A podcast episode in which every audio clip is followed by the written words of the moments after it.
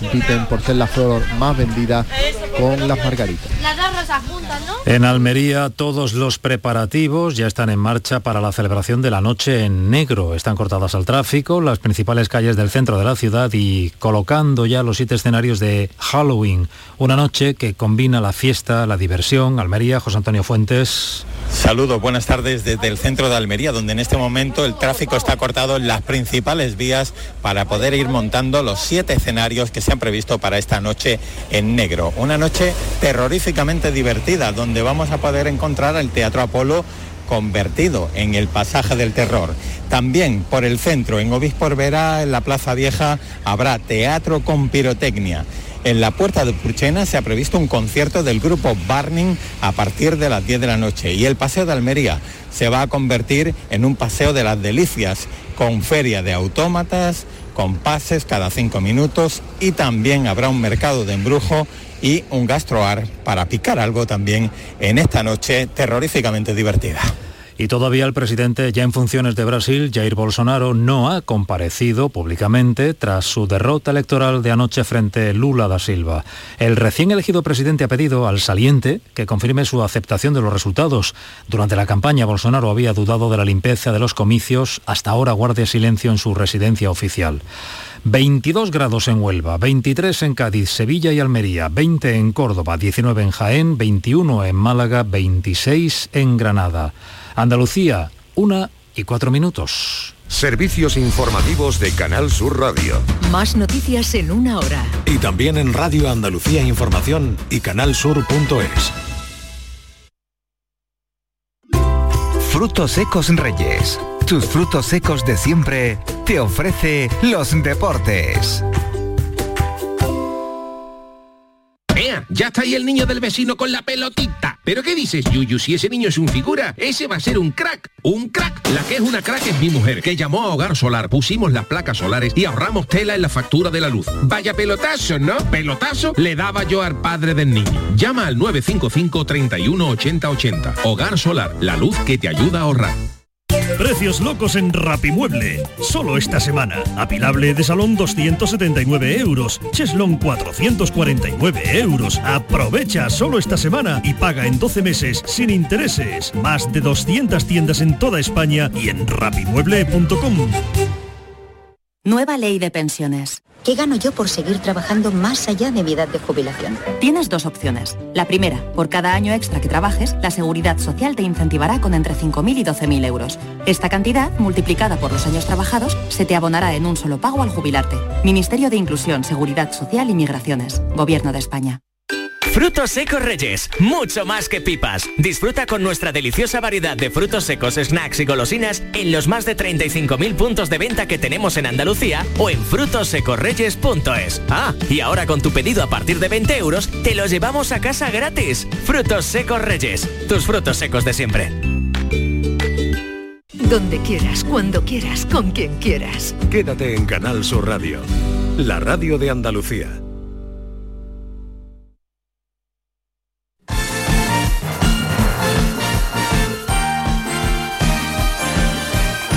La jugada de Canal Sur Radio.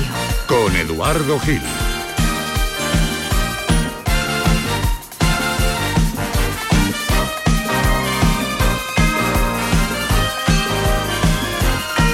Hola, hola a todos. Es la una de la tarde y apenas siete minutos ya pasan de esa hora.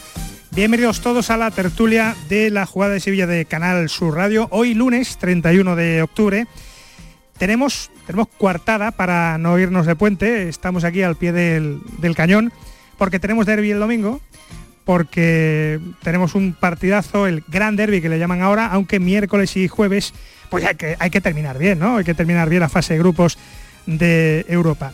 Aunque en Europa está todo el pescado vendido, mm, donde los nuestros podrían verse, por cierto, en la UEFA Europa League ya, ya en primavera. El Sevilla juega el miércoles en Manchester ante el City de Haaland y de Pep. Y bueno, eso, eso sí que da terror, no, no irse de Halloween estos días. El, el jueves el Betis recibe en el Benito Villamarín al Helsinki, en el escenario donde los nuestros nuestros dos primeros equipos, Sevilla y Betis, Betis y Sevilla, se van a ver las caras el próximo domingo. De eso vamos a hablar hoy aquí. en este santuario gastronómico que luce en plena Plaza de Cuba y que se llama La Coartada. Aquí abrimos a esta hora y en este momento el derby o el gran derby. Em, Betis y Sevilla que van a aparecer el domingo a las 9 en su mejor y peor momento respectivamente. Los de Pellegrini que se la volvieron a hacer a la Real de Imanol. Qué atrocidad, ¿verdad? Sería que, Luis Enrique no llamara para el Mundial de Qatar a Borja Iglesias. Ese sí que parece garantizado, garantizado, pero, pero Canales o por ejemplo Alex Moreno, qué barbaridad que no los llamara. El último as en la manga de Pellegrini ayer fue Juan Cruz, eh, goleador. El Betis recupera Plaza Champions, Cuarto, solo Madrid y Barça, dos auténticos transatlánticos, tienen más puntos que el Betis, que le saca uno por, más de uno por jornada al Sevilla. 13. Eh, los de San Paoli están en descenso, es el peor arranque, ya lo hemos dicho en casa, de la historia del Sevilla y quizá, eh, veremos a ver, eh, el, precipicio está cada vez más cerca. cual vino espumoso, como dijimos en su día, arrancó San Paoli, pero realmente no mostró ante el Rayo el sábado en el Pizjuán eh, la intensidad de días atrás en la Champions y quizá haya que seguir apretando. Como anticipaba el querido Tomás Furés, quizá el Sevilla deba centrarse en salvar los muebles más que en el desgaste de la UEFA Europa League. De eso vamos a hablar. ya veo a Enrique García diciendo que no con la cabeza. Así que esto promete. Con todo, con todo no me cabe no me cabe en la cabeza que chavales que quizá no habían nacido cuando el Sevilla ganó aquella primera UEFA en Eindhoven en el año 2006 bueno, pues se acercaran al coche de Monchi a la salida del director deportivo y director general deportivo del Sevilla el sábado por la noche. No sé si se le puede llamar acercamiento o acoso. Pero el caso es que esto, esto no pinta bien.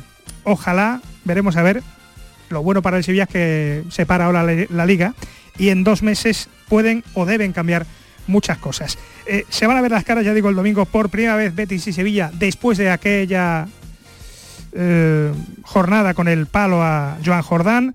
Desde entonces el Sevilla, el Sevilla se ha ido cayendo poco a poco. El Betis ha ganado esa copa y, quiere más con lo que tiene Pellegrini, que no es, que no es tanto. El gran derby le llaman. Mucho me temo que, no es tan grande, que no es tan grande desde que hace unos meses algo se rompiera entre las dos directivas, entre, entre los dos clubes, que si ha fingido, que si ha sido agredido, que si hay que darlo por suspendido, que si eh, se aplaza, que si no se aplaza paradójicamente después ni se ha podido pillar al autor siquiera del lanzamiento del famoso palo a, Joan Jordan. En fin, aquel día hubo enganches entre directivas impropios de los nuevos tiempos y por eso hoy, hoy quizá debamos mirar al, pasado, ¿no? A la, historia que nos ha precedido. Y no hay excusas, no hay excusas para no reparar esto, quizá con el tiempo, quizá no el domingo, pero repararlo con sevillanía. Ya no está Luis Cuervas, que en paz descanse, eh, metiendo la pata en un almuerzo, o ya no está un Lopera que habla de más o le pone un busto del nido en su espalda en el palco. Ya no son otros tiempos. Hay una nueva generación de, gente que representa a los clubes sevillanos y que ojalá estén y sigan estando a la altura porque el camino, el camino todavía es muy, es muy largo y Sevilla lo merece. Eh, merece que, que la dirijan en fútbol, en Sevilla y Betis, eh, pues dirigentes que estén a la altura. Eh, ya bastantes hinchas y ultras tiene la policía que tutelar en comisaría, porque Sevilla, Sevilla lo recordaremos siempre, es lo más grande futbolísticamente en Europa. Si quisiéramos hacer del derby lo más grande, pues cabrían 90.000 personas o más en el Betis Sevilla del domingo.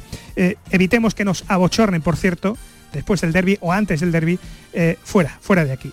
Eh, echamos de menos, ya digo, otros tiempos, quizá pecaremos hoy de nostálgicos, pero vamos a bajarla al suelo seguramente con la gente que hemos citado aquí en, la coartada, en plena Plaza de Cuba. Nos acompañan, por ejemplo, dos de los más prestigiosos juristas de esta ciudad que han sabido representar eh, accionarialmente y en la calle y en la base a sevillistas y a béticos, a béticos y a sevillistas.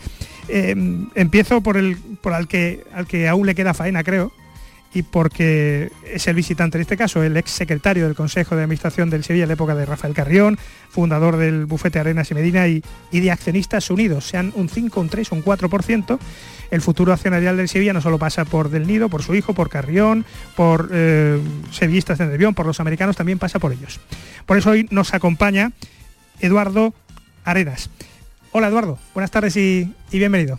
Buenas tardes, Eduardo. Muchísimas gracias por la invitación una vez más de la Radio Pública de Andalucía, la que sigo por su objetividad. Y lo primero que me toca, porque hoy es lunes, es dar un mensaje de ánimo al sevillismo que nos oye. un mensaje de ánimo al sevillismo que nos oye, porque hemos superado situaciones deportivas más difíciles que el actual y tengo plena, y tengo plena confianza. Eh, y, a, su vez el sevillismo siempre ha demostrado que es sabio, que cuando vienen aguas turbulentas siempre sabe lo que hay que hacer. Esa es la, fe y la confianza que yo tengo. Solamente has hecho una magnífica introducción, que te agradezco además por el cariño que, nos tienes, pero yo creo que el Sevilla Betty es el partido más bonito que se puede ver. Mm, a mí cuando me preguntan eh, amigos, eh, clientes de fuera, que qué partido me recomiendo de la temporada, siempre digo el Sevilla Betis en el Sánchez Pizjuán. ¿Por qué? Porque el colorido, el número de aficionados somos muy parecidos. El que el Sevilla y el Betis convivan en la familia, en los amigos, en los despachos. Esa broma o esa ironía fina que siempre hemos sabido utilizar y a la que hay que, volver. Y me parece buena idea que venga aquí hoy Adolfo, que esté eh, Tomás y Enrique, que para mí es un honor, para intentar recuperar esa gran filosofía que tenían los Sevilla Betis una gran filosofía que suponía que la directiva visitante iba a la sede del equipo eh, rival, en este caso recuerdo perfectamente, así me lo ha contado Pepe Bernet, las visitas del Betty a la calle Harinas, que seguramente Enrique pues recordará perfectamente, las colaboraciones que hacían los clubes en actos solidarios a favor de la cabalgata, el último de Ian Reina, etcétera. Y hay algo también que tenemos que tratar hoy, eh. tenemos que estar unidos para reivindicar es decir, tiene que haber una unión por encima de la rivalidad para reivindicar cosas buenas para los equipos sevillanos y para los equipos que después viene Tebas con las rebajas, ¿no? Y claro, hablaremos de ello y por eso estoy encantado de estar aquí, Eduardo. Muchas gracias. Eh, claro, ahora, ahora las cosas han cambiado, han, ha, dado esto un, giro, ¿no? Eh, habrá muchos péticos que ahora se la están devolviendo, ¿no? Eh, le están bueno, pues ahora nosotros estamos arriba, somos favoritos, etcétera, etcétera, ¿no? Este, este derby se presenta de manera inimaginable respecto a las últimas temporadas, ¿no? La bonanza del Real Betis Mm, ha tenido una consecuencia. Yo he recuperado viejos amigos. Tenía amigos que no me, no me enviaban mensajes cuando tuvo el Sevilla, nuestra época gloriosa de los títulos, y ahora he recuperado amigos de la mil, incluso de mi escuela de Olvera, que con eh, los resultados del Betis me mandan mensajes y yo por eso estoy, estoy contento de ese detalle. en el año 72, el trofeo de Ciudad de Sevilla, me acuerdo del homenaje a Jan Reina, eh, después vino la ópera y todo se empozoñó, sí, pero em, yo creo que tenemos una oportunidad única. Mire, esta eh, generación de, directivos que, se pueden, pero esto hay que arreglarlo. A través de Pedro Sendra. No, puede ser, eh, no puede haber una tensión entre los clubes, tiene que haber normalidad. A través de Pedro Sendra, que es de compañero mío accionista unido y, pertenece al aula de historia, le pedí que me ilustrara, me ha enviado eh, pues, un resumen de todos los actos donde han colaborado Sevilla y Betis a lo largo de su historia y también la gran idea que tuvo el alcalde de Sevilla en 1972, don Juan Fernández, de crear el Trofeo Ciudad de Sevilla. El Trofeo Ciudad de Sevilla nos suponía volver a los campos porque teníamos hambre de fútbol. Hay fotos por ahí preciosas del Sánchez Pizjuán con los aficionados sentados en la, hierba porque no cabían en, los asientos. Al mismo tiempo, que si quieren también después lo comentamos, significaba una inyección económica para los clubes ¿Se podría recuperar el trofeo Ciudad de Sevilla mm, de aquí en adelante? A mí me gustaría, desde un punto de vista quizá a lo mejor romántico del fútbol, pero ¿por qué no volvemos a esa mentalidad que es la misma mentalidad que incluso han tenido las federaciones de Peña, del Sevilla del Betis, que se han reunido. Ahora mismo eso es un Previo Ahora mismo eso es una utopía. Hay que arreglar muchas cosas antes. Tenemos que sentarnos y debemos, debemos dialogar. Eh, desde Accionistas Unidos eh, le han pedido explicaciones al presidente y al Consejo de Administración por la, marcha del club, que, se ha caído deportivamente en los últimos meses. Hablaremos de, eso. Solamente la fotito está, está también... Eh, que, que, a uno le sorprende enormemente que Monchi tenga que salir y dar explicaciones y se ha acosado por los aficionados esto que, le entra por el cuerpo, sabiendo lo que ha sido Monchi ¿no? en la historia del Sevilla. ¿no? Saben que les decía ya antes de empezar que cuando estamos en una tertulia de este ambiente sevillista bético hay que medir mucho las palabras porque evidentemente no, no solamente nos oyen los sevillistas, nos oyen los béticos. Evidentemente... Un niño que, un adolescente que no ha conocido la, historia del Sevilla, que en títulos la, ha protagonizado eh, un, denominador común, que no ha faltado, por ejemplo, Pepe Castro, que ha sido antes vicepresidente, el presidente Castro, pero sobre todo, Monchi nunca ha faltado en esos éxitos. Y que llegue un adolescente que no había nacido en el año 2006 y le diga cuatro cosas, tal, hasta... Yo, fíjense, se lo explico a mis hijos porque son de esa edad. Mis hijos han vivido la época gloriosa de los títulos. Y les explico que el balón es redondo, que a veces el balón no entra, cuando el balón no entra se pone a prueba el empaque de los directivos y yo también quiero trasladar el mensaje de ánimo, hemos tenido un verano pésimo, un verano negro y lo que sí esperamos que cuando nos reunamos en la Junta General, que es donde tenemos que debatir los sevillistas, en nuestra casa donde tenemos que hablar, que nos den las explicaciones don José Castro, que nos den las explicaciones don Ramón Rodríguez Verdejo, que nos den las explicaciones don José María Cruz, y que en esa Junta General podamos darle solución y que empecemos un invierno, un invierno que sea muy productivo y que podamos remontar la sensación que tenemos. Le veo por el camino de la porta, que no estamos tan mal, ¿eh? Sobre todo por el camino del consenso. Aunque la comparación no me gusta. No, eh, estamos por el camino del consenso. Ayer le, le oía, eh, le leí a Juan Mávila, que atina muy bien, que estamos en tiempos de consenso, en hablar de alternativas de, de consenso con ideas nuevas y sin quizá mirar al pasado. De modo que ese es el camino en el que yo hoy personalmente estoy. Muchas gracias. Pues mm, ya adelanto a los compañeros de Mucho Deporte que va a haber un homenaje a Pepe Castro por sus 25 años desde que entró en la directiva del Sevilla con Roberto Les. Suena a despedida, pero hay un homenaje a mitad de mes para el actual presidente del Sevilla. Eh, a mi derecha, nos acompaña pues también un buen amigo común, Eduardo, eh, Adolfo Cuellar, de Zurbarán Abogados, es presidente de la Liga de Juristas Béticos, una persona imprescindible para conocer también la historia del Betis del, sí, del siglo XXI y que abrió el futuro del Betis al cerrar el caso Lopera.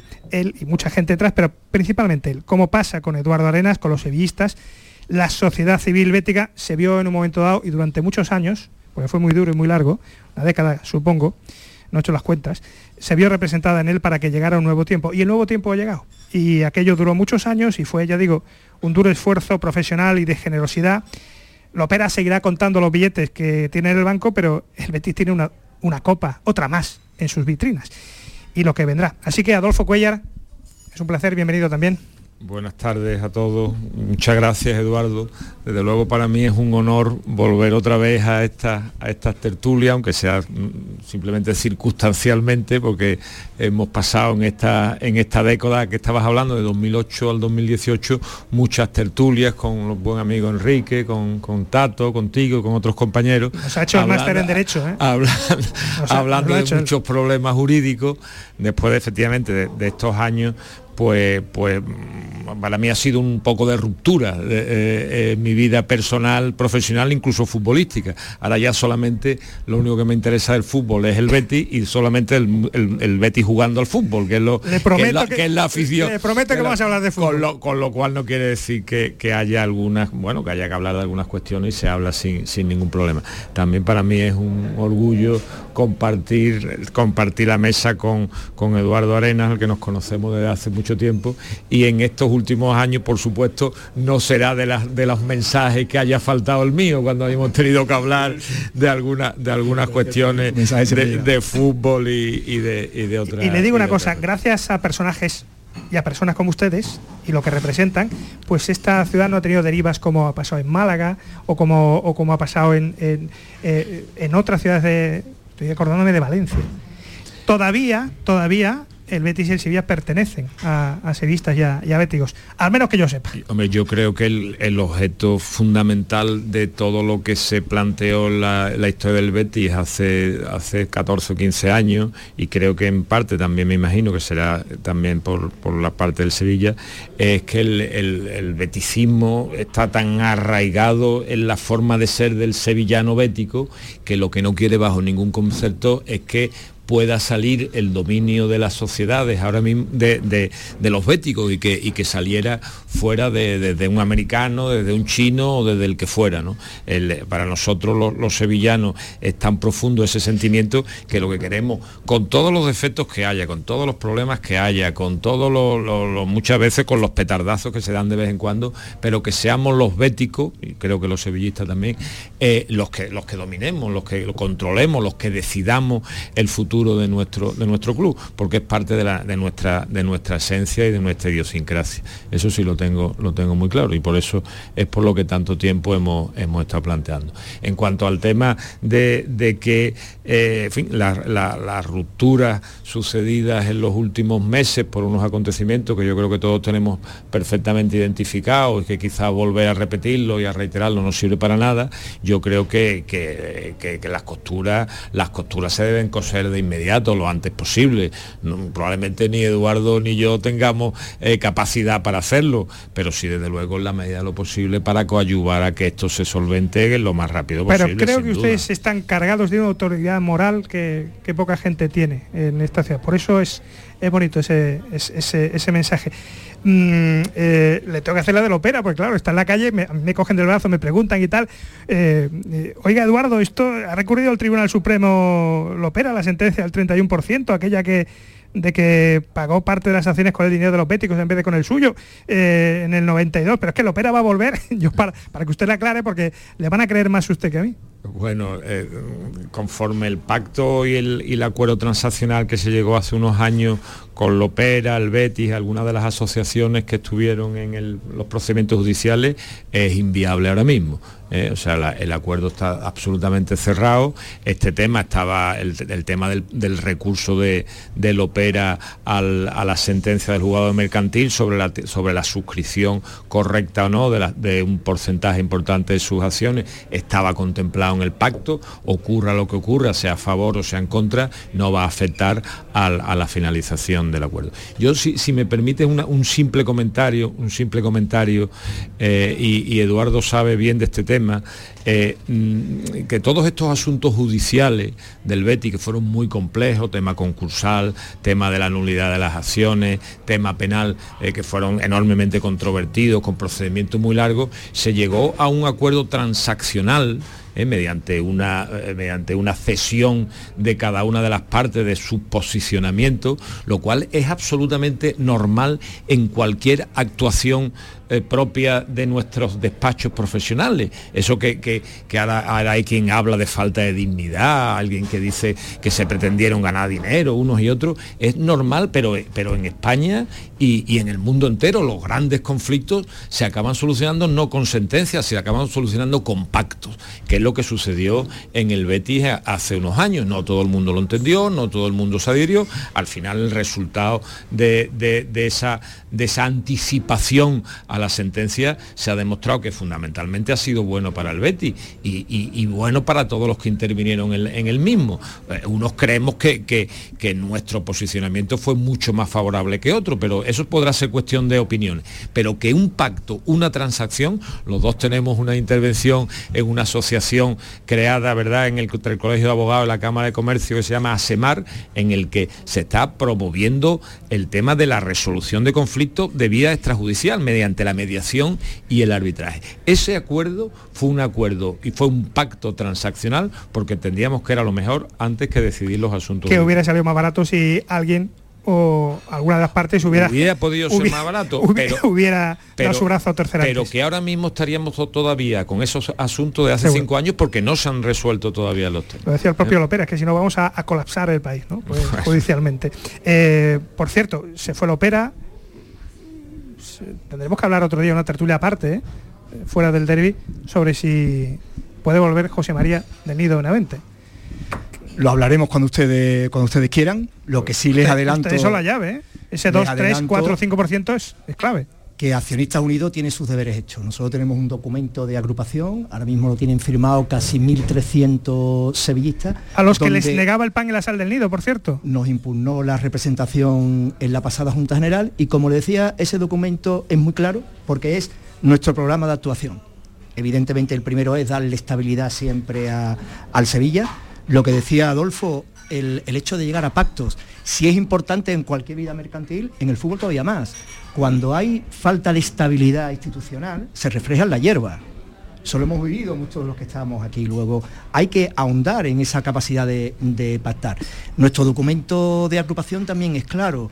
Nosotros lo que buscamos siempre es que el Sevilla esté dirigido por sevillistas y efectivamente, como bien decía usted con anterioridad, que podamos seguir dominando el Sevilla de, ahora que es una herencia del Sevilla de antes. Y por tanto estamos, no estamos a favor del capital extraño extranjero que no venga de veras, que venga con unas promesas que después se incumplen, como ha pasado en el caso del Málaga, que es el supuesto más, Pues sí. más cercano que tenemos. No le quiero enredar a Adolfo, pero eh, creo que su, su bufete conoce de los asuntos de- del nido Benavente contra su hijo del nido Carrasco.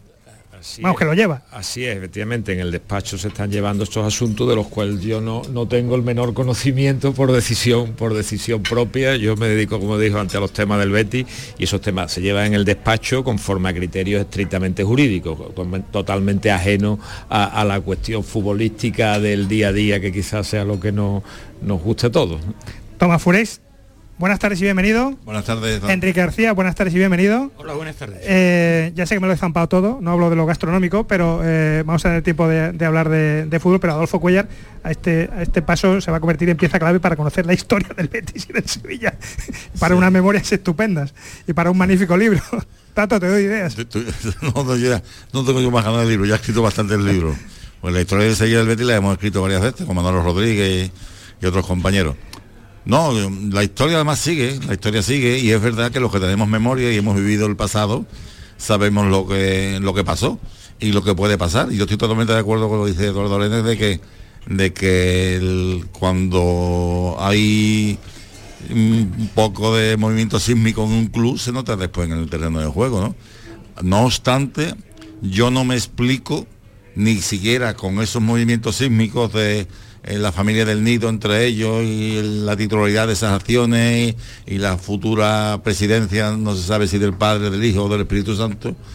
eh, yo no me explico el, bajón en picado del Sevilla desde a, a raíz del derby del año pasado de la Copa, ¿no? Es que prácticamente es, ahí empezó uno caída en picado que eh, por más que vueltas que le doy, a pesar de que la plantilla que se ha hecho este verano no está acorde con la categoría del Sevilla y con las exigencias de los últimos años, a pesar de eso, yo sigo convencido de que hay la mayoría de los futbolistas están teniendo muy por debajo de sus posibilidades y que si o alguien los reactiva o alguien hace su trabajo y, y refuerza para que los que están ahora a un nivel medio se, se reactiven o, el futuro es muy preocupante. Dos periodistas de, raza que también son, en cierto modo, nuestra memoria, eh, que hoy nos van a acompañar. Y señores, vamos a hablar de fútbol, porque el Betis está que se sale, el Sevilla pues todo lo contrario, y habrá que saber, y la gente quiere saber quién crees que va a ganar, si crees que al final estas cosas se resuelven en un empate y, que, y que los dos, dos serían mejor que un muerto. Enrique García, eh, lo que viste el sábado, Tomás dice que para esto, para lo del sábado, que para esto tenías que haber tirado Europa y tal igual, que el Sevilla está para... Yo no he dicho eso. ¿eh? Eh, bueno, pues yo te manipulo, tergiverso, tu- tergiverso tus, eh, tus palabras. Pero ahora mismo hay un debate en la calle para, para la falta de intensidad que tuvo el equipo ante el Rayo. Para eso olvídense ustedes de historias de Europa y demás, porque el asunto es grave. Es una alarma, alarma de descenso. Sí, pero vamos a ver, ¿alguien cree que el rendimiento del Sevilla ante el Rayo viene como consecuencia de que mañana o el miércoles hay un enfrentamiento ante el Manchester? Que va. O sea, yo creo que el hecho de que el Sevilla esté compaginando, compartiendo, conviviendo una, una situación tan desairada en la tabla de la liga con enfrentarse a uno de los mejores de Europa en la principal competición europea es un alivio. Aunque son espejismos, pero yo creo que un alivio y un- una cota de exigencia que no se debe abandonar nunca. O sea, el tirar, el tirar, como diciendo esto ya es cosa del pasado. Las competiciones europeas yo no las veo saludables, ni creo que vayan a ayudar a nada, Eduardo. Es que no creo yo en eso. Estoy No contigo, pero el sábado el equipo no estaba tan en tensión. No, no, no, había, no estaba pero tan intenso como... habrá que buscar habrá que buscar las causas es que el Sevilla entre otras muchas Copenhague. cuestiones y muchas mm, déficits que, se- se- que han salido últimamente pero que estaban Tomás estaban no solamente es cuestión de los últimos meses estaban ahí es la política de comunicación es decir es que mm, ese miedo a que se sepa lo que pasa no lo entiendo porque los sevillistas aman al club y están deseando de entender y para entender, comprender y apoyar, como decía Eduardo, necesitan saber. Mira, el hecho tan repudiable que sufrió Monchi a la salida, que fue de 20 personas, ¿eh? 20 chavales jóvenes que no han conocido las épocas difíciles del Sevilla en competición, en competición, que solo han conocido los triunfos. Eso no lo deben hacer nunca, pero era como consecuencia también de que no explicarse, no poderse explicar qué es lo que ha pasado. Ellos han conocido un Sevilla victorioso, de pronto ven un Sevilla que se arrastra ante un Rayo Vallecano. Entonces no lo aceptan porque a esa edad no se acepta. Ni lo porque no se es que ni lo se-. Pues habrá que explicárselo, ¿no? Porque sin, sin duda hay alguna razón. Y sin duda, si se han hecho cosas malas, la gente está dispuesta a aceptarlas si se reconocen. Lo que la gente no acepta es el humo. Es que Monchi, su, principal pecado no ha sido solamente no acertar, que eso es de humano, sino estar todo el verano diciendo que estaba confeccionando una plantilla ilusionante, que le tenían que dar tiempo. Ha pedido confianza a los sevillistas y luego no ha ido al mercado, ha ido al mercadillo. Es decir, no se pueden. Eso de modelo de negocio, un término que a mí no me gusta, porque eso es, es para sociedades mercantiles. Modelo de negocio, no, habría, hay que hablar de otra, de otra forma al encarar la gestión. Pero lo que, lo que no se puede es pretender siempre vender oro y comprar el latón del malo. Es Eduardo, decir, es que ¿qué, eso- qué demonios le ha pasado a Monchi? Que, que un desconocido en cuatro meses. Estaba, estaba pensando rápidamente porque la intervención de Enrique me ha, me ha removido. ¿no? Eh, si hay una persona que con su trabajo nos ha hecho grande, es don Ramón Rodríguez Verdejo Monchi. Afortunadamente tiene todavía nuestra absoluta confianza y lo que nosotros queremos es que siga con nosotros muchos años. Lo que sí ocurre que hay que reflexionar, Enrique. Y fíjense, la, la junta, la próxima Junta General vuelve a ser importante. Y como decía antes, la casa donde los sevillistas tenemos que hablar. Pero esa Junta General hay que prepararla. No podemos ir a improvisar.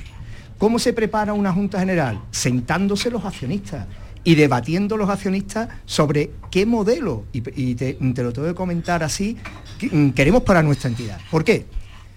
¿Tiene que mejorar el Sevilla en la faceta comunicativa? Claro que sí, claro que sí. Es decir, ahora mismo nosotros necesitamos la figura del portavoz. Es algo que existe en muchas entidades deportivas y sirve de cortafuegos y sirve de cortafuegos de Monchi. Monchi no puede seguir siendo el portavoz del Sevilla como viene siendo. Luego, ese es un detalle que hay que, que, hay que reflexionar, Enrique. La, siguiente reflexión. ¿Existe acuerdo o unidad de actuación entre la faceta económica y la faceta deportiva? Queremos saberlo. Y queremos saberlo, lo tienen que explicar.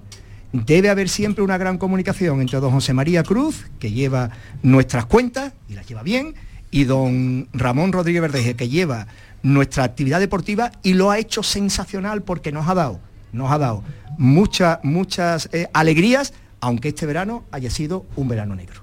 Por eso tiene eh, nuestra confianza. Y fíjese, Enrique, hay que volver a hablar de la cantera. La cantera del Sevilla tiene que convertirse de nuevo, de nuevo, no solamente en un aspecto deportivo, en un aspecto económico. El Sevilla ha saneado sus cuentas con jugadores de la cantera. En, en un debate jurídico contable, fíjense que cuando se vende a un jugador de la cantera, el coste de adquisición es cero. Luego, cualquier balance mejora muchísimo cuando hay un traspaso de jugador de cantera. Nosotros creemos, creemos en ese modelo donde la cantera hay que recuperarla tanto por su vertiente deportiva como por su son, vertiente económica. son dos, dos- dos modelos de, de negocio muy distintos, porque eh, el sevista puede decir, caray, el Sevilla da dividendos y además eh, salarios salarios importantes. Aro y López Catalán han tenido que poder que poner dinero. Y, y- y lo han, es que no tiene que ver una cosa con otra. Pellegrini pone, eh, se saca de la, de la chistera a uno, a dos, a tres, a cuatro canteranos. Eh, a lo mejor el modelo, el modelo de negocio que, que viene ahora es el que está haciendo el Betis, porque al Betis usted no lo ha visto jugar tan bien desde la época de, no sé, por hacer comparaciones. La, situación del Betis ahora mismo una situación idílica en lo futbolístico, eso, eso es indiscutible, una situación impensable. Yo creo que yo no he conocido junto con, con el Betis de Serra probablemente el mejor Betis de la, por lo menos de la historia moderna. A lo mejor la- el Betis ganó la Copa del 77, la pues tenía también, era un gran equipo, pero fue un equipo de, de- que duró poco, duró poco porque se bajó, se bajó pronto a segunda y eso, y eso mm, distorsionó un poco, pero, pero es, un- es un gran Betis. Lo que pasa es que yo creo que aquí hay que, hay- aquí tenemos mm, siempre que hablar de distintos planos, tenemos que hablar del fútbol negocio, el fútbol societario y el fútbol de verdad que es el que nos gusta a los aficionados. Para la gente, que está es hecho el la que- gente. que es el que tiene que existir porque si no el día que no exista el fútbol para los aficionados y cada vez yo creo que nos están echando a muchos más aficionados pues tendrá que tener tend- dejará de tener interés el otro fútbol será un fútbol espectáculo pero que desde luego que, que que las sociedades mercantiles sí tienen que tener un plan de negocio un proyecto de qué es lo que quieren hacer cómo lo quieren hacer de la forma que lo tienen que hacer es indiscutible porque entre otras cuestiones el fútbol desde hace mucho tiempo vive por encima de sus posibilidades y no en fin tampoco a lo mejor es el momento para hablar Es un de mercado inflado. pero desde el año 89 que, se, que, se- que la ley del deporte se, se promulga y Eduardo lo conoce bien igual que yo, se, se promulga para, para intentar aliviar la situación de déficit brutal que tenían casi todos los equipos de fútbol. Y con la, y con con la famosa conversión en el año 92 de los clubes sociales deportivas vienen muchísimos problemas que, siempre se va por encima de las posibilidades. Y para evitar eso lo que hace falta es planes de negocio y cumplirlo. ¿Cuáles son? Bueno, pues cada uno tendrá su filosofía, igual que el Bilbao tiene la filosofía de, la cantera sobre todo, pues otros han tenido la- el plan de negocio de vender muy pronto y muy caro a buenos futbolistas, otros han tenido, como lo ha decidido el Betty, mantener la plantilla sobre todas las cuestiones costa de que hayan tenido que realizar aportaciones económicas a los miembros del Consejo de Administración. Y, Eh, y- esa- y esa- si están, las- y si están juntitos, Betis y Sevilla, mejor, más fuerza, porque después vienen los problemas para la ley del deporte, que usted conoce, Eduardo, y, y todo lo que ha habido que pelear por si Florentino cuela, cuela la posibilidad de una Superliga, y esto se va al garete, como diría aquel. Pero yo soy muy pesimista, yo creo que en el plan que está esto va a ser ¿Sí? muy difícil que esto que, que esto no desemboque en la, en la Superliga esta que de Florentino. Esto, esto, el, el tema económico y que con los mismos ingresos o con unos pocos de ingresos más se quieran realizar gastos cada vez más grandes, eso es inviable, es que es, que es inviable. Eh, y, y al final los futbolistas cobran mucho, los representantes cobran mucho, los entrenadores cobran mucho y los ingresos son los que son. Al final, ¿quiénes son los que generan de verdad el ingreso? Pues los equipos que de verdad tienen ese marketing que son el Madrid y el Barcelona. Eh, eh, va a ser muy complicado que esto termine. Habíamos Eso- prometido hablar de fútbol, ¿eh? Es que eso hay que cambiarlo, Eduardo, eso hay que cambiarlo. Es decir, no, yo no entraría en un fatalismo de decir esto tiene que ser siempre así. Esa es la realidad, la que tú has descrito. claro, esa es la realidad. realidad. O- ojalá se Pero cambie, que siempre, ¿no? que siempre tenga que ser así, no, es que eso es lo que se pretende con la Superliga, que siempre sea así. Es consagrar ese modelo para los restos, porque si tú ves, por ejemplo, lo que reciben los equipos de la Premier, desde el primero al último, las distancias de esos dineros que se reparten, que reciben los clubes, no que gestionan directamente, sino que reciben, no es tanto ni muchísimo menos que lo que ocurre en España. Es que con esas diferencias se está consagrando y aumentando. Pero eso to- so- todo tiene una solución nada más en mi, en mi opinión que ya la- lo ha, se ha mencionado.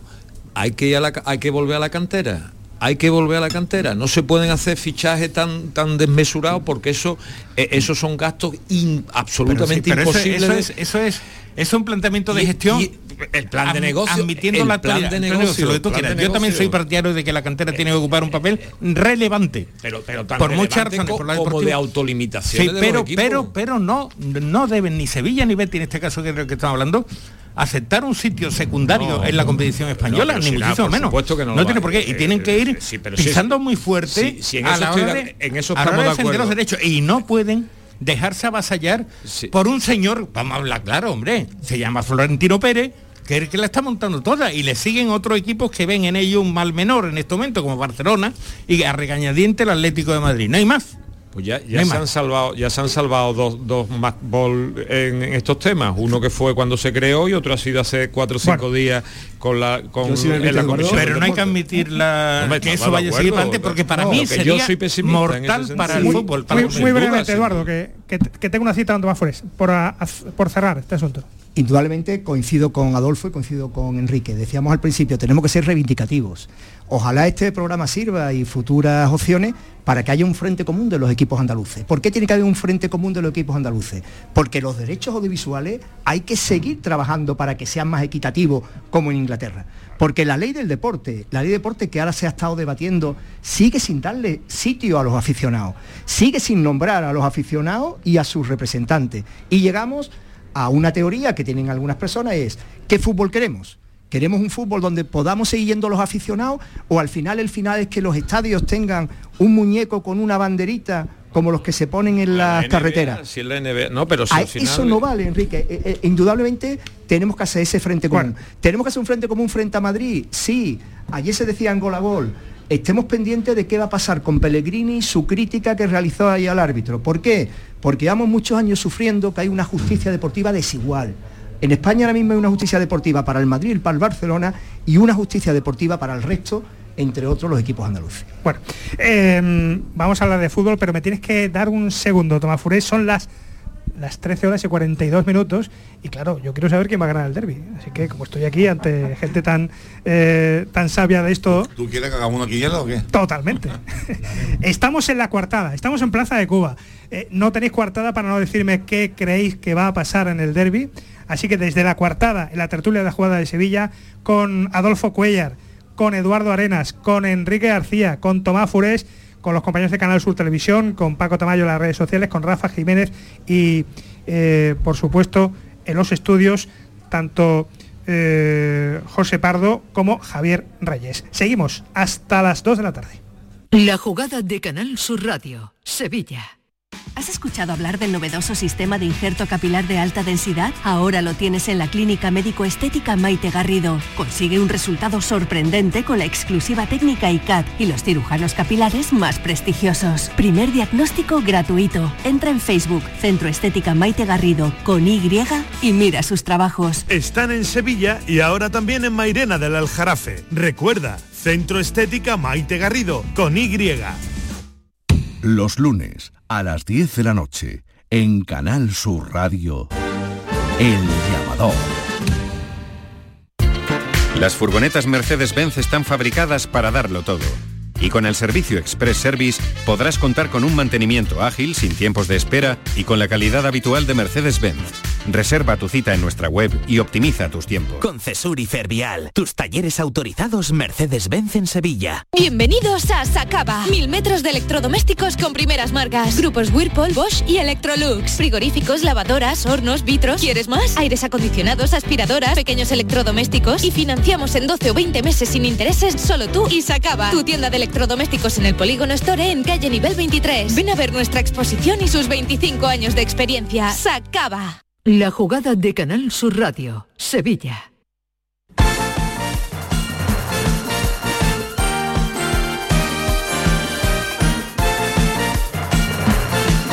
Seguimos, seguimos desde el restaurante La Coartada, uno de los santuarios gastronómicos de Sevilla, aquí en plena Plaza de Cuba. Aquí que venir, es una sorpresa lo que viene ahora, así que eh, no sé si le va a dar tiempo a llegar a clase, porque, porque aquí se come, pero que muy bien y la sobremesa promete. Adolfo, lo mismo lo digo, eh, Eduardo. Tomás Furés, eh, las manos quietas, porque ahora eh, yo quiero saber qué opinas tú de- del derby, también y quiero que le lances las lo que tienes ahí en la agenda a, a don a Adolfo y a don Eduardo. partiendo de la base de que fútbol es fútbol y que ayer Girona le empató al Madrid con dos jugadas polémicas, por cierto, etcétera, etcétera, y de que el fútbol nada y nada escrito, yo creo que hace tiempo que no hay un favorito de color verde como, como ahora en este partido. Es decir, por el momento de forma que están atravesando perdón, los dos equipos, yo creo que deportivamente, a priori, el favorito para este derby es el, es el Betis, que además en casa, excepto el tropiezo con el Atlético de Madrid, mm, que fue una cosa, bueno, un poco como el de ayer, pero al revés, ¿no? El partido de ayer Anoeta al revés. Mm, el Betis tiene a, a día de hoy mucho más fútbol que un Sevilla, que además va a llegar muy tocado, muy preocupado, en zona de descenso. Y que le pueden caer unos pocos en, en- en Manchester bueno, además. bueno, sí, pero del Manchester yo creo que todo el mundo tiene asumido que el partido del miércoles y del jueves. Pero no te ayuda moralmente. Bueno, sí, pero pero que venga el señor Haaland pero este y- si tú te meten cinco en Manchester, pero ganas en el Villamarín, la gente no se acuerda de Manchester. Eh, porque además no se juega nada el Sevilla ni el Betis contra el con- contra el el Helsinki, o sea, no, no es eso. Es verdad que si llegas con un buen resultado mejor, pero vamos a ver si el Manchester te pasó por encima aquí en tu casa, lo normal es que allí también te pase y además me imagino Eso no ayuda. que el entrenador reservará futbolistas, lo mismo que va a hacer Peregrini, ¿no? No, yo sí creo que ahora mismo a día de hoy, si hubiera que apostar dinero, la gente lo apostaría por el Betis. Pero que repito, que esto es fútbol, que esto es fútbol y que puede pasar cualquier cosa. ¿Cómo le- porque en los derbis hemos visto ya demasiadas cosas. como, eh, eh, en Adolfo y Eduardo, Eduardo y Adolfo, a vuestra disposición rápidamente, ya intento callarme. ¿Cómo le jugarías, cómo le jugarías tú al Betis, Enrique? ¿Cómo le debe jugar San Paoli? con intensidad física que no tiene? Es que hay que jugarle con intensidad, hay que jugarle con presión arriba, en fin, si lo, lo que es la- los recursos del fútbol y de un equipo en el terreno de juego ya las conocemos. El tema es que el Sevilla ahora mismo no veo yo con capacidad para enfrentarse y desmontar lo que significa y el fútbol que tiene el Betis. Ahora mismo, hoy, lo que le vi frente al Rayo Vallecano, no se puede oponer eso, ni ese equipo no puede parar al Betis. No puede parar. Ahora mismo tú preguntas en la calle, le preguntas a un sevillista y daría un brazo porque el Sevilla empatara en el Villamarín. Porque el Sevilla empatara. Estoy con, con Tomás, es decir, fútbol es fútbol, puede pasar de todo. Pero que es muy, muy, muy, muy, hasta el infinito, favorito el Betis, este derby, eso está claro. Por equipo, por forma de jugar, por un entrenador que ha confeccionado desde esa plantilla un equipo solvente, por la capacidad que tiene, por el estado anímico, por lo que va a ser ese Villamarín, por todo eso con Sevilla que no le veo yo en estos momentos capacidad de reaccionar ante todo eso. En otros tiempos sí lo ha tenido.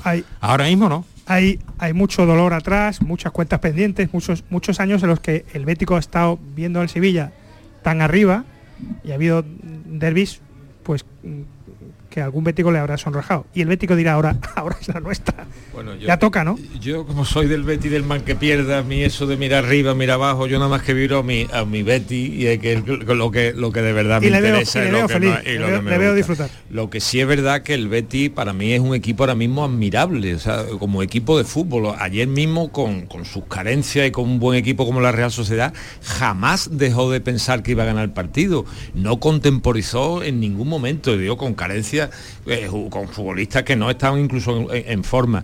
Y fue siempre a ganar el partido y va siempre a ganar el partido. Es un equipo que está en un buen momento, con un fútbol, con un fútbol además parece que de una velocidad superior a, a la de que tienen otros muchos equipos, con aciertos en algunos futbolistas, con mucho oficio, con muy buena defensa, a pesar de las críticas que tiene, y creo que llevamos 7, 8 goles en contra, y el Betis ahora mismo está, está en un buen momento. A partir de ahí, mm, ya pensar en, en el que se sea favorito, se deje de ser favorito, yo creo que es una cuestión que tampoco tiene mucha relevancia, que lo importante es en el partido, que en un partido de fútbol ocurren muchas cuestiones y que veremos el domingo qué es lo que ocurre. Desde luego, como bético, yo mm, siempre creo que el Betis va a ganar, vamos, siempre, aunque juegue con el Madrid y con el que juega, siempre creo que va a ganar. Y por supuesto espero y quiero que gane el domingo. Yo les confieso que he tenido el honor de hablar con Joaquín Caparrós, con Pablo Blanco. Me han enseñado mucho de, de los derbis, de la forma en que se preparan, de esos factores especiales. Es un partido especial. Eh, sin perjuicio de que la tabla dice lo que dice ahora, pero en el momento que pita el árbitro son 11 contra 11 con la especialidad de lo que es el partido donde los jugadores saben que más se juegan para el día siguiente, porque en Sevilla hablamos, en Sevilla se comenta, se habla, incluso sus mujeres, su- sus hijos le comentan sobre, sobre el derby. ¿El derby tiene especialidades? Sí, a mí me han enseñado Joaquín Caparrós y Pablo Blanco que el que marca primero, el que marca primero puede llevarse el derby. Que si hay una expulsión a lo largo del partido puede dañar muchísimo al que se queda en inferioridad. Yo soy optimista, creo que el Sevilla va a ganar 0-1, va a ser el principio de, de la remontada y siempre apelo a que a nosotros el Villamarín se nos ha dado bien. Yo por eso espero, espero que el sábado que viene tengamos esa, esa gran alegría. Sin defensa, sin el delantero. Caparrós, eh, o es tuyo. ¿eh? Eh, es mío, es mío, En- en- Vicente, pero como lo he reconocido al principio, está basado, está basado en la forma de preparar lo- los derbis. El, el jugador del Sevilla sabe que va al partido especial, el componente, el componente sentimental juega muchísimo. El hecho de que ahora se considere que efectivamente el Betis puede ser favorito, lo, va, lo van a aprovechar en esa mentalización. Don Joaquín Caparrós lo utilizaría. Por Enrique, eso creo que, posibilidades. también las plantillas de los equipos. Yo creo que el Betis que ahora mismo me da la impresión de que no necesita un plus más porque el Betis va a salir con un plus más. Lo demostró en el partido este de Copa de Europa último, eh, del Copa de España último. Eh, yo veo que el Betis, eh, este Betis de Pellegrini no es el Betis de los de los últimos años, el Betis adocenado, el Betis miedoso. Este es un Betis que es un equipo valiente, un equipo, yo digo, valiente siempre. Va a jugar al campo del Madrid y va a ganar el partido partido y, pierde porque por las circunstancias, va al campo el Barcelona y va a ganar el partido. Va a ganar el año pasado el campo el Sevilla, en la primera parte jugó regular o mal, pero la segunda parte hizo una segunda parte extraordinaria. Yo, yo creo que, vamos, yo confío en, el Betty y confío sobre todo en el entrenador Pellegrini, que yo creo que ha conseguido dar con todos los resortes que necesitaba, que necesitaba el Betty. Además, lo que dice Eduardo, Adolfo, lo que dice Eduardo, para mí se cae en parte por los jugadores que tiene el Sevilla en estos momentos, que no sé hasta qué punto están implicados con ese plus, no digo que no estén implicados con su profesión, yo respeto a todos los profesionales, pero ese plus que sí van a tener los futbolistas del Betis, ese plus del derby, dudo que lo tengan muchos futbolistas del Sevilla y el propio entrenador. Es decir, ese plus, ese plus que no se lo tienen que explicar, sino que lo tienen ya asumido, lo tienen interiorizado y eso se traduce en un partido diferente. Ojalá fuera así por lo que significaría para el espectáculo y para que Eduardo fuera feliz, ¿no? Pero mm, yo lo veo sinceramente muy complicado. decir, es que le fallan al Sevilla, le faltan los argumentos futbolísticos en este momento y también creo que muchos futbolistas no van a tener ese plus con el que hay que salir a un derby para superar esos déficits ante el contrario. creo que no. Mientras Monchi eh, en el mercado busca un delantero, refuerza la defensa, se recupera Fernando, hace milagritos y... Fernando que yo creo que va a estar el domingo. Mes, y medio, tal igual. Eh, mientras todo eso pasa, el Betis crece en oficio. Sí. Gana los partidos. no, es que, el, es que el equipo solo tira para arriba. No controla, no ha cambiado. le podemos pedir lo que queramos, pero ayer sacó oficio. El Sevilla de los últimos años eh, ha sido siempre un equipo muy sólido, muy rocoso, que se basaba en una gran defensa, porque es verdad que últimamente tiene déficit de delantero y de gol, pero con una gran defensa, el portero menos goleado el año pasado, dos centrales, como digo, Carlos y Cundé. Eh, era un equipo muy sólido, muy sólido.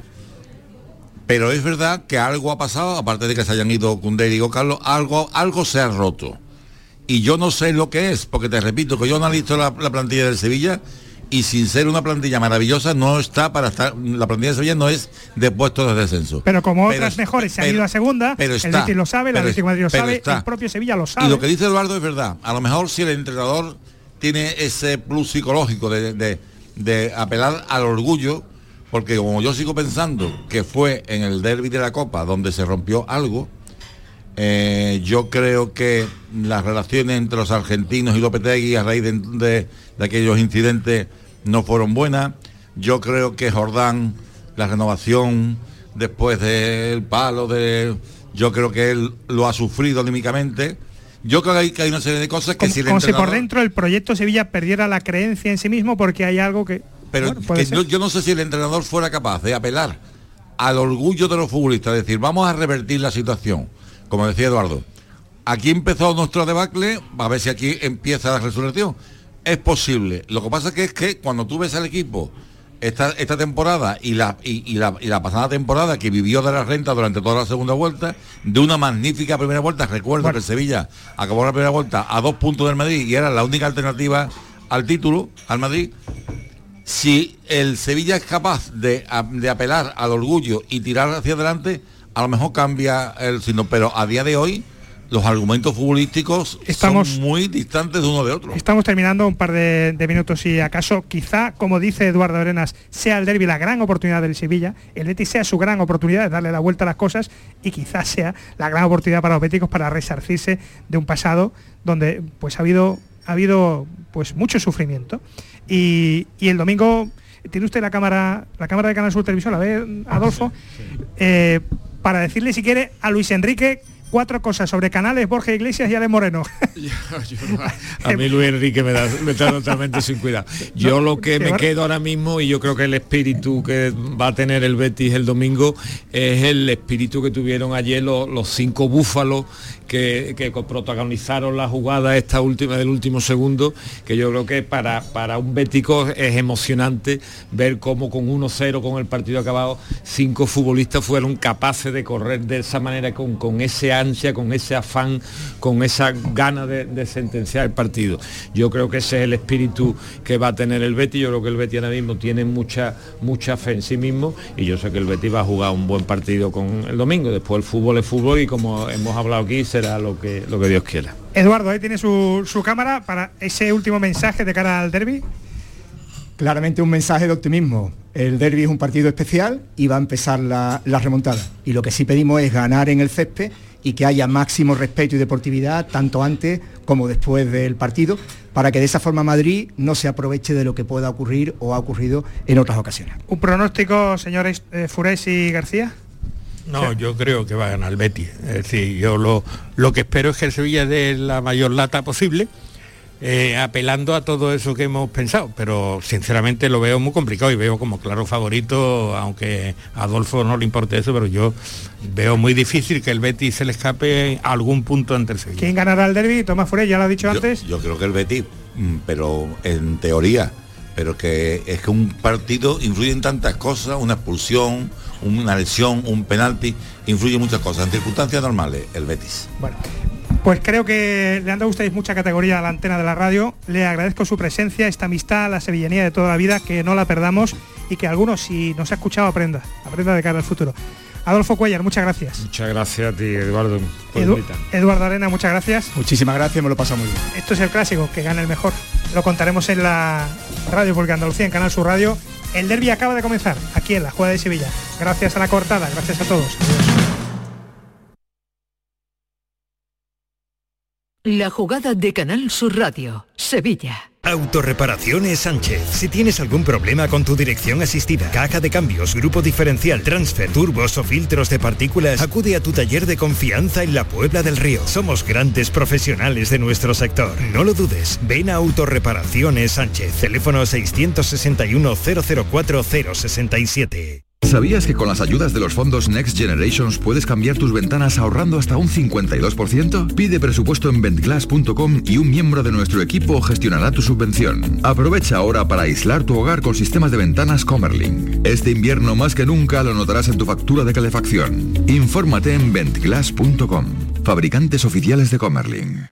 Llega a Sevilla el Gran Circo Alaska. Instalado en el Estadio Olímpico La Cartuja, te presenta la Granja de Bartolito. Un sinfín de atracciones y a reír con los payasos. Del 21 de octubre al 13 de noviembre, Gran Circo Alaska en el Estadio Olímpico La Cartuja. Entradas en grancircoalaska.es. HLA Santa Isabel pone a tu disposición la unidad de traumatología y ortopedia especializada en pediatría, columna, hombros y codo, muñeca y mano, cadera, rodilla, tobillo y pie. Con guardias localizadas las 24 horas y los últimos tratamientos en prótesis. Consúltanos en el 954-570004 o en Luis Montoto 100. HLA Santa Isabel, contigo cuando más nos necesitas. ¿Y tú?